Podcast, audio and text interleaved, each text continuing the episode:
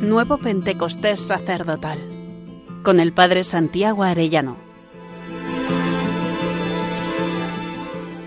Día séptimo. La tibieza de un sacerdote.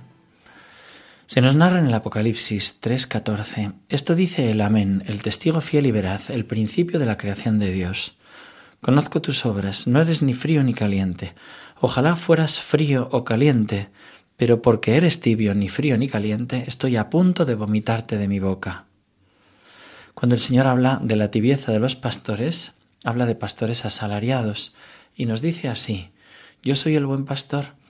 El buen pastor da su vida por las ovejas, el asalariado que no es pastor ni dueño de las ovejas, ve venir al lobo, abandona las ovejas y huye, y el lobo las roba y las dispersa, y es que a un asalariado no le importan las ovejas.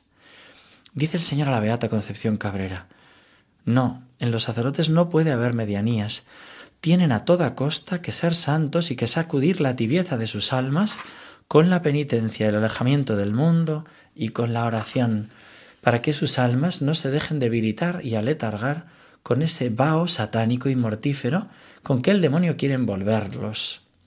Jesús se lamenta de este culto vacío, como decía con los fariseos, bien profetizó de vosotros, hipócritas, como está escrito, este pueblo me honra con los labios, pero su corazón está lejos de mí. El culto que me dan está vacío. Marcos 7, 7. Del mismo modo ahora se lamenta del modo frío de celebrar la misa. Fijaros que cuántas veces nosotros pues celebramos con tibieza, ¿no? Y tenemos que convertirnos, yo el primero. Dice Jesús, la tibieza en mis sacerdotes es para mi alma una espina muy honda, porque proviene de ingratitud y del poco amor que me tienen, y también del poco fervor en sus misas, de esa tibieza en la celebración del sacrificio, le vienen al sacerdote muchos males, porque según es la misa, así es el día para el sacerdote. Por eso, más que en ningún otro acto de su ministerio, el sacerdote debe poner toda su atención y su vida en celebrar en las condiciones en que se requiere en este sublime acto, y con la debida preparación y acción de gracias, Debe ser la misa el acto más trascendental de su vida, el blanco de sus aspiraciones y el ideal supremo de su unión conmigo. Pero cuánto tengo que lamentar en el corazón de mis muchos sacerdotes la rutina, la poca o ninguna devoción con que dicen la misa y la ninguna preparación para celebrar. No me clavan el puñal del sacrilegio, pero sí la espada muy dolorosa de la frialdad con que se acercan a los altares. Esta tibieza consentida hace que todo resulte pesado para el sacerdote. Así se lo dice Jesús a esta mística concepción cabrera. La tibieza enerva las facultades del alma y esta debilidad se comunica a las demás acciones del sacerdote. La tibieza cuando se apodera del alma del sacerdote hace que tome como carga pesada y molesta todos sus deberes. El rezo del breviario le cansa, a los salmos no les encuentra jugo ni sustancia, pasándolos sin contemplar ni sentir ni gustar las riquezas que se encierran. No paladea el divino sabor que hay en ellos, porque la apatía por lo santo impregna los corazones. ¿Y por qué?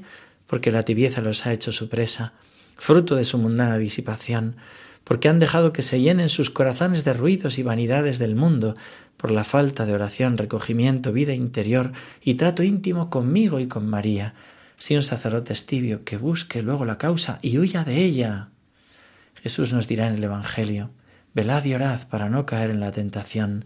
Mateo 26, 41.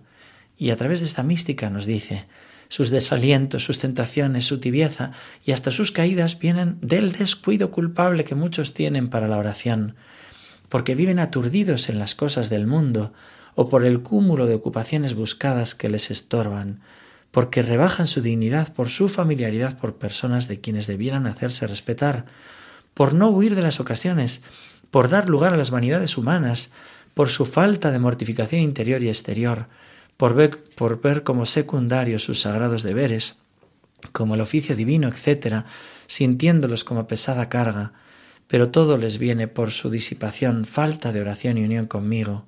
Y esta falta tiene su raíz, ay, en la falta de amor, que es lo que más contrista mi corazón. Satanás hace su cosecha con pecados ocultos, con ocasiones peligrosas, con finos lazos de hipocresía traidora. Las almas de los sacerdotes son un manjar, son su manjar más codiciado.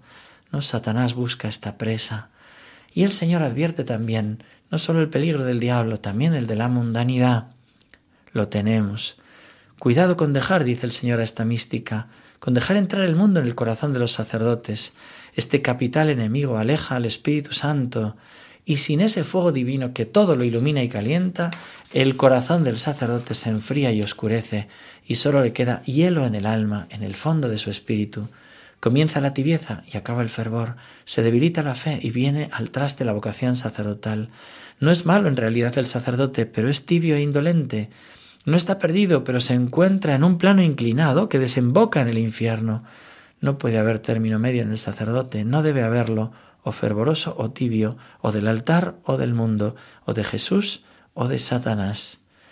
El Señor también se lamenta de esta tibieza y utiliza esta expresión que es tremendo. No damos fruto, dice Jesús. ¿Por qué como un sacerdote frío ha de dar calor? ¿Cómo puede dar calor un sacerdote frío? ¿Cómo un sacerdote indiferente a las cosas de Dios ha de comunicar fervor? ¿Cómo enamorar a las almas de lo que Él está muy lejos de apreciar, adorar y sentir. No, en los sacerdotes no puede haber medianías. Tienen a toda costa que ser santos. Y lanza Jesús esta terrible queja. ¿Para qué se ordenaron si no me amaban? ¿Para qué se dejaron ungir en el óleo santo si no estaban dispuestos a ser ministros de un Dios crucificado? ¿Para qué se dejaron consagrar si no iban a cumplir con su ministerio hasta la muerte? Ah, que se les explique de todo esto, todo antes de ser ordenado, deben ser otros yo, pero crucificados, pero muertos a sus comodidades y regalos y vivos para mi amor, para mi servicio, para las almas. Y el Señor mismo nos da el remedio. Ay, es tiempo de que la Iglesia sacuda la inercia de muchos sacerdotes y encienda en las almas el vivo fuego que vine a traer a la tierra, el del amor y del dolor por el Espíritu Santo, él es quien quita la tibieza de los corazones y los enciende y los impulsa y los eleva de la tierra y les da alas y les sacude la pereza con su actividad y destruye el propio interés mío de salvar almas. Me gusta el modelo de santos sacerdotes, sobre todo aquellos que primero fueron tibios. Quizá Santo Tomás Becket era un clérigo así, un asalariado, cuando tras la muerte del arzobispo Teobaldo en 1161 el, rey Enrique II empezó a insistirle que aceptara el oficio de arzobispo, Tomás Becket le hizo una profecía, si acepto ser arzobispo, me sucederá que el rey, que hasta ahora era mi gran amigo, se convertirá en mi gran enemigo.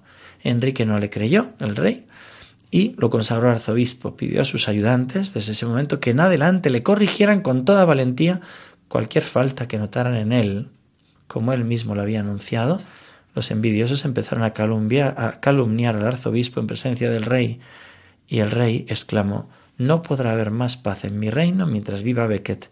¿Será que no hay nadie que sea capaz de suprimir a este clérigo que me quiere hacer la vida imposible? Al oírlo, cuatro sicarios fueron a matarlo. Cuando llegaron los asesinos, él murió diciendo muero gustoso por el nombre de Jesús y en defensa de la Iglesia Católica. Tenía 52 años había pasado de ser un clérigo tibio a un arzobispo santo y mártir. Considera, querido sacerdote, si Jesús te dice o me dice estas palabras. Ungido por mí, un día te entregaste a mí, me prometiste fidelidad hasta el final, con cuerpo y alma. Conocías tu debilidad, pero más aún mi fidelidad. Mi corazón se desgarra cuando tu corazón está en el medio, en la tibieza. Mi costado es fuente de la misericordia, pero muchos quieren saciarse de otras aguas. Mis lágrimas caen y no tengo donde descansar. No tengas miedo, tú también derramas lágrimas, y si llegase el caso de dar la sangre, así sabrás hasta qué medida yo te he llegado a amar. Pastor de mi corazón, entra y no salgas más. Respóndele, mi Jesús, ayúdame a no ser tibio e indiferente. No permitas que me convierta en un asalariado al que no le importan las ovejas, Regálame ese amor ardiente, ese amor apasionado por ti y por las almas. Hasta mañana si Dios quiere, querido hermano sacerdote.